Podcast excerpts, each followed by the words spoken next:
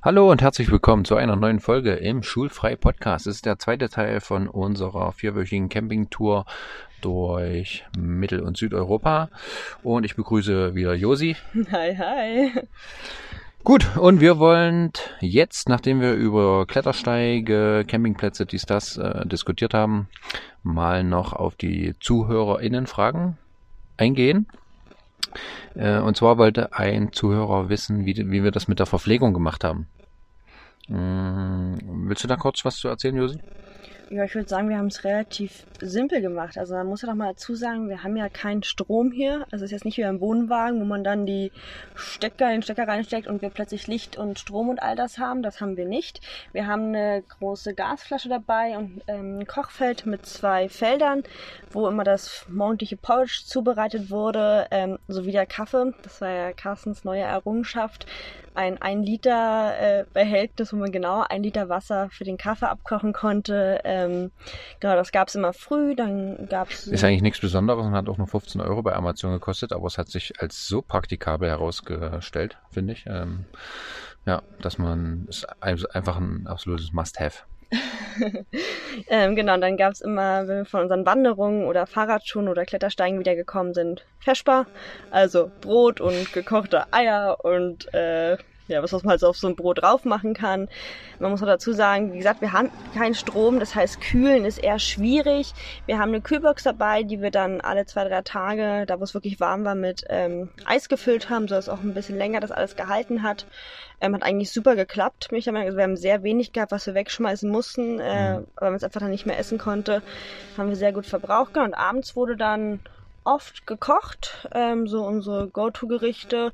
Was noch für mich besonders schön war oder spannend war für uns beide vielleicht auch, wir haben äh, einen Backofen. Das heißt, wir können Brötchen aufbacken jetzt über der äh, Gasflamme. Wir können Nudelaufläufe machen. Ähm, ja, das hat so ein bisschen Abwechslung noch reingebracht. Ja. Ansonsten gab es halt abends schönes Curry oder halt mal Nudeln mit Pesto auch mal oder Linseneintopf. Ja, alles, was man halt so auf zwei Platten machen kann. Also dem eigentlich keine Grenzen gesetzt. Oh. Genau, so haben wir das eigentlich mit der Verpflegung geregelt. Wir haben auch noch einen mobilen Campingkocher mit, den man also Fahrradtouren mitnehmen kann und sich da auch ein, ein einfaches Essen oder Kaffee zubereiten kann. Den haben wir tatsächlich gar nicht benutzt. Ne? Also selbst zum Speck anbraten, gestern für die Carbonara, was man eigentlich nicht im Auto machen sollte, äh, ist der eigentlich da. Aber ja, haben wir jetzt auch nicht benutzt. Wir, wir waren mal so frech und haben das im Auto einfach gemacht. Naja. Es war gestern aber auch dem Wetter geschuldet. Es hat genieselt, ja. da wollte auch keiner draußen stehen und den Speck anbraten. Das stimmt, ja. Das ist richtig. Genau, so war das eigentlich mit der Verpflegung und das hat auch sehr gut geklappt. Also ja, wir waren ja auch jetzt nie weit von einem Supermarkt weg. Ne? Das war jetzt also im Gegensatz zu Norwegen deutlich entspannter alles. Es war alles bezahlbar. Wir, wir waren noch sehr oft einkaufen, muss man sagen. Also Ne? Also jetzt am Ende fast täglich äh, im Endeffekt. Wir sind dann keine Profis im äh, langen Plan, ja. was Essen angeht. Aber ist auch in Ordnung, gerade wegen der Kühlsituation. Ja, und wir bewegen uns ja auch viel, dafür müssen wir auch viel essen. Ist ja klar. Und äh, das Naschzeug für Kassen darf natürlich auch nicht fehlen, ne? Ganz wichtiger Aspekt hier Absolut. auf der Tour. Na klar. Genau. Und ja, so viel zur Verpflegung. Jetzt gehe ich mal noch auf die anderen zwei, drei Sachen ein. Ähm, ich wurde noch gefragt, wie das mit der Drohne ist. Also äh, ja, es gibt halt relativ viele Verbote, ne, dass man hier und da keine Drohne fliegen darf. Ähm, ja, ich, ich denke mir immer, beziehungsweise ja, äh, zum einen am Königssee war halt die Ansage, dass man bitte die Vegetation und die Tiere nicht so stören soll, aber im, im gleichen Atemzug haben sie da halt ein riesen Blasorchester spielen lassen äh, wo ich mir auch denke, ja, das ist tausendmal lauter als eine Drohne da schicken. Also von daher, es wird wahrscheinlich einfach nur nicht gern gesehen und dann wird es halt einfach verboten. So, und äh, ich wurde noch gefragt, ob es viel Aufwand ist. Nee, also ich klemme da mein Handy rein. Das war am Anfang, letztes Jahr war das noch ein bisschen aufwendiger, ne? da hat es immer länger gedauert. Aber mittlerweile bin ich da auch schon sehr geübt drin. Äh, du klemmst da dein Handy in diese Fernbedienung, Kabel dran, dann musstest da die Satelliten suchen und sobald das zehn Satelliten gefunden hat, das dauert aber meistens nicht mehr als äh, 10, 15 Sekunden. Dann kannst du das Ding hochjagen. So, ein, so ein, also eine Akkuladung reicht für ungefähr 25 Minuten Flugzeit von so einer Drohne. Ich habe da drei Akkus und ja, das ist auch relativ schnell wieder alles verpackt. Von daher ist das sehr entspannt. Also das ist überhaupt kein Aufwand. Genau. Ich glaube, da können wir mal gleich zu dem Stromthema übergehen, was auch noch für manche ja. spannend war. Ne, weil wir gerade gehört haben, Akkus, nur drei Akkus, wie, wie lädt er die dann auf? Mhm. Ähm, ja, was haben wir an Stromerzeugungsmaterial dabei? Wir haben natürlich erstmal zwei Powerbanks dabei, die relativ gute Kapazität haben. Wir haben ein Solarpanel bei, was sich die Tage, wo die Sonne geschienen hat, was ja wirklich oft der Fall war, als sehr, sehr praktisch erwiesen hat. Da ist ein Handy innerhalb von einer Stunde einfach wieder voll geladen. Da lassen sich Powerbanks wieder aufladen, die Drohnenakkus, die GoPro lässt sich aufladen, die E-Books. Ähm, zudem können wir, wenn wir Auto fahren, haben wir zwei USB-Stecker im Auto. Dort können dann eben auch die Handys geladen werden. Also wir sind nie irgendwie in die Probleme gekommen oder Struggle, dass wir nichts mehr laden konnten. Und dann waren wir auch zweimal zwei Nächte im Hotel. Das war natürlich auch super, um die Powerbanks nochmal ordentlich aufzuladen, alles wirklich nochmal voll zu machen.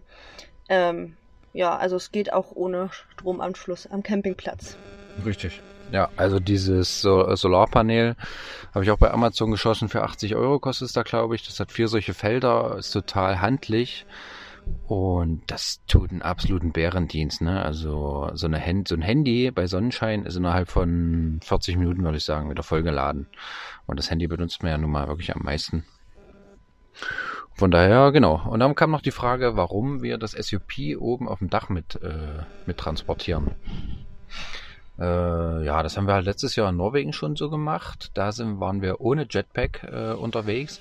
Das hat einfach den Hintergrund, dass wenn man das äh, SUP zusammenfaltet, dann nimmt das erstmal einen riesengroßen Platz weg. Ne? Das ist ja immer, also ich habe da so einen fetten Rucksack dafür und wir sind ja hier wirklich in dem kleinen Bus, oder in dem Bus halt äh, beschränkt, so vom, was den Platz angeht. Und von daher ist es quasi die praktischere Lösung, das auf dem Dach äh, zu transportieren. Und hat natürlich noch den schönen Nebeneffekt, dass man es nicht immer wieder neu aufblasen muss, da mit dieser Pumpe, weil ich sag mal, da sind 15 Psi ist das glaube ich drauf, äh, da ist man schon ordentlich am werkeln. Und in Norwegen hatte ich halt, hatte ich die Pumpe gar nicht mit. Das heißt, die habe ich einfach äh, zu Hause gelassen, habe das einmal aufgepustet und dann war gut. Aber hier, ähm, dieses Mal habe ich so gemacht, dass ich die Pumpe mit dem Jetpack gepackt habe. All dieweil bei der, äh, ja, längeren Sonnenscheindauer kann es halt wirklich sein, dass sich die Luft so weit ausdehnt, dass es dann vielleicht platzt oder so, habe ich mir überlegt. Und deswegen habe ich nach dem Benutzen immer Luft abgelassen, ein bisschen. Und das dann halt immer entsprechend wieder auf 15 Psi äh, hochgepumpt, das Ding. Ja, das hat auch gut funktioniert und ja, da gab es jetzt auch keine Probleme, dass es irgendwie mal den Anschein gemacht hat, wegzufliegen oder sich zu lösen da. Das ist mit zwei solchen Schnallen befestigt. Da passiert eigentlich nichts. Und ich habe mir da auch noch so ein Schloss gekauft. 20 Euro hat es gekostet, ist jetzt also auch, äh, ja, das war nämlich immer so ein bisschen unsere Angst in Norwegen, dass wir da äh, ja, wiederkommen und das, jemand hat sich das SUP einfach vom Dach äh, ja, abgeschnitten. Das war ja, hing ja nur an den zwei Strapsen im Prinzip. Und ja, mit, mit, mit dem Schloss jetzt sozusagen, was äh, das SUP mit dem Jetpack verbindet, äh, ist es jetzt noch ein bisschen sicherer und es ist auch wieder nichts passiert. Und ich würde es auch wieder ganz genauso machen. Ja, erzähl doch mal, warum wir überhaupt einen Jetpack dabei haben. Das hatten wir nämlich in Norwegen nicht. Warum haben wir uns denn diesmal für einen Jetpack entschieden, den mitzunehmen? Naja, einfach wegen den weil es entspannter ist, oder? Oder worauf spielst du jetzt an? Ach, definitiv. Äh, einfach, wenn man viel mehr Stauraum hat. Es wurde ja schon angesprochen, dass wir in dem Bus nicht den größten Stauraum haben. Also wir haben unter dem Bett sehr viel Stauraum. Und wenn wir nicht so faul wären, könnten wir das Bett natürlich auch jedes Mal zusammenklappen und hätten wieder enorm viel Stauraum. Aber es ist einfach praktischer, wenn das Bett immer ausgeklappt ist. Und gerade die Klettersteigsets nehmen natürlich zum Beispiel auch Platz weg. Dann haben wir jetzt ja vom Wetter her alles durchgemacht von äh, 10 Grad und Regen zu 35 Grad und pralle Sonne. Da braucht man einfach viele, viele Klamotten und gerade die dicken Sachen sind jetzt wieder oben verstaut. Und dann kommt ja auch dazu, dass deine Sachen für die Alpenüberquerung schon mhm. hier mit im Bus sind. Und das ist natürlich enorm praktisch mit so einem Jetpack, die mit zu transportieren. Genau, ja. Die Sachen haben wir schon äh, die überschneiden sich ja schon viel mit den Sachen, die man jetzt hier auf den vier Wochen Trip gebraucht hat. Aber ja, stimmt natürlich, ne? Und äh, es ist natürlich auch einfach entspannter. Also wir haben jetzt hier auch irgendwelche Camping-Beach-Spiele äh, mit, Speedminton, Volleyball, dies, das, äh, Zelte, Schlafsäcke. Also wir sind ja eigentlich für alles gewappnet, hätten hier Monster die Outdoor-Touren machen können. Ne? Haben wir am Ende gar nicht gemacht so, so richtig. Ich habe einmal gezeltet, einmal Hängematte benutzt.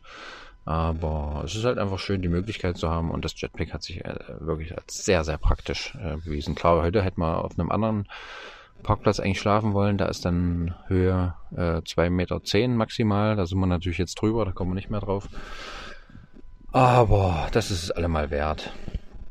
Ja, Nochmal kurz zum Zelt. Wir sind jetzt am Ende unserer Tour angelangt. Wir haben jetzt noch zwei Nächte, bevor Carsten mich verlässt und seine Alpenüberquerung startet. Ähm, und ab morgen begleitet uns dann Loni. Und da steht ja noch eine Nacht im Zelt oder vielleicht auch in der Hängematte bevor. Also da wird es auch nochmal gebraucht. Ja, so ist es, ja, genau. genau. Und die erste Nacht habe ich ja sogar auch im, im Zelt da verbracht in Dessau. Stimmt, ja. Von daher schließt sich da auch gewissermaßen ein Kreis. Ja, zum Abschluss. Wir haben nur noch vier Minuten. Äh, für den zweiten Teil. Äh, ich mag es immer nicht so richtig von Highlights zu sprechen. Aber wenn du jetzt nochmal äh, zurückdenkst, äh, die letzten vier Wochen, ich weiß, es fällt immer extrem schwer, weil das, weil man überhaupt noch nicht die Zeit hatte, so das mal zu verarbeiten. Ja, und gerade weil wir wirklich jeden Tag auch was erlebt haben. Genau, ja. Aber ja, weiß nicht, was, was ist denn so das, was dir sofort jetzt äh, in Erinnerung kommt, wenn du jetzt nochmal so zurückdenkst? Also zum einen den mehrfach von mir angesprochenen Klettersteig am Grünstein. Mhm. Das ist einfach für mich absolut ein Ding gewesen, woran ich noch lange und gern zurückerinnern werde. Auch das Klippenspringen in Kroatien, dann bei mhm. Pula, südlich von Pula nochmal. Äh, wo du ja doch mehrmals einfach eingesprungen bist, gefühlt ohne Scheu und ich da oben fast einen Herzinfarkt bekommen habe. Äh, Puls 180 und einfach stolz auf mich war, doch gesprungen mhm. zu sein. Das ist ein Highlight. Das Sotschertal in Slowenien, äh, einfach weil die Socha so ein wunderschöner, türkisener, ja, Fluss ist fast zu viel gesagt. Ist aber auch kein Bach. Also es ist jetzt nicht ein reißender Strom wieder rein, aber es ist einfach so wunderschön gewesen, mhm. da lang zu laufen, die Natur nochmal auf eine ganz andere Art zu erleben. Der Fluss ist nicht begradigt, das ist genau so, wie die Natur es geschaffen hat. Ähm, das fand ich wunder, wunderschön. Ähm, das waren jetzt drei Sachen gewesen. Ich fand auch diesen, diesen Fjord da, ne? Also manche nennen es Fjord, manche nennen es Kanal in, in Kroatien. Lim Fjord, glaube ich, heißt das Ding. Mhm. Äh, da sind wir dann abends nochmal SUP gefahren, ne? Da war kein Mensch mehr unterwegs, so äh, in Richtung Sonnenuntergang. Also es war auch schon sehr geil. Und direkt auch wieder mit dem Auto am, am Fjord geparkt. So, das ist natürlich auch immer entspannt, dann ums SUP dahin zu buckeln. So. Ja, das waren so die Sachen, an die ich mich jetzt auf jeden Fall sofort zurückerinnere. Ja, generell ist zwar kein Highlight in dem Sinne, aber dieses ganze so viel in Natur unterwegs zu sein, wirklich mal vier Wochen einfach nur draußen unterwegs zu sein, ob es jetzt auf dem Fahrrad ist. Ich meine, wir haben auch Fahrradtouren gemacht, wir haben Seen umrundet, wir haben in Kroatien eine super staubige Fahrradtour gemacht, muss man dazu sagen, aber auch das war einfach eine, ein Erlebnis gewesen ähm, ja, ob man klettert, wandert, was auch immer, einfach die Natur mal ganz anders und viel intensiver zu erleben. Ich glaube, das kann man mal nochmal erwähnen, dass es einfach richtig viel wert ist, das machen zu können, vor allem auch bei so einem langen Zeitraum. Das darf man ja auch nicht vergessen. Wer kann schon zu zweit äh, einfach mal vier, fünf Wochen sich rausnehmen? Definitiv. Jemand hat noch gefragt, äh, zu guter Letzt, ob eine 5-Meter-Katze wehtut. also ich äh, springe auch noch nicht so lange Katze. Das habe ich bei einem Essener YouTuber mir abgeguckt so ein bisschen und es macht mir mega viel Spaß. Äh, nee, 5 Meter Katze hat nicht so richtig wehgetan, nur als ich äh, falsch reingesprungen bin. Also man muss wirklich so reinspringen, als ob man wirklich einen, einen Bauchklatscher macht. Und beim ersten Mal bin ich wie eine Kerze reingesprungen und dann quasi mein Oberkörper noch abgekippt. Und da bin ich dann, das tat dann ein bisschen weh, aber sonst hat es eigentlich nicht weh getan, nee. Was mir gerade noch einfällt beim Thema Katze und ins Wasser springen, was auch wunderschön sind, die ganzen Seen, an denen wir waren. Wir haben so viele Seen erlebt mit mhm. glasklarem Wasser. Also da wirklich äh, Props an Bayern und an Österreich. Ja. Danke für eure Seen. Wirklich. Ja, schön habt das, ja. Also Wahnsinn. Genau. Gut, äh, das soll es an der Stelle gewesen sein. Die zweiten 15 Minuten sind auch um. Vielen, vielen Dank fürs Zuhören. Ich hoffe, ich konnte oder wir konnten wieder mal ein bisschen inspirieren äh, für alle, die, die da Lust drauf haben, mal einen Campingtrip äh, durch Österreich, Slowenien, Kroatien, Deutschland zu machen. Fühlt euch da eingeladen und äh, ja, ich hoffe, es hat euch ja Spaß gemacht beim Zuhören. Ich hoffe, ich konnte alle Fragen beantworten. Und die letzten Worte hat wie immer mein Gast, Josi. Hau mal rein jetzt hau mal rein jetzt. Ja, danke für vier wunderschöne Wochen, für vier Wochen Auszeit, für vier Wochen wieder ein bisschen zu sich selbst finden, zu uns finden, die Zeit zu zweit einfach so intensiv zu genießen. Ja, einfach danke. Adieu, Servus und Grüß Gott. Bye bye.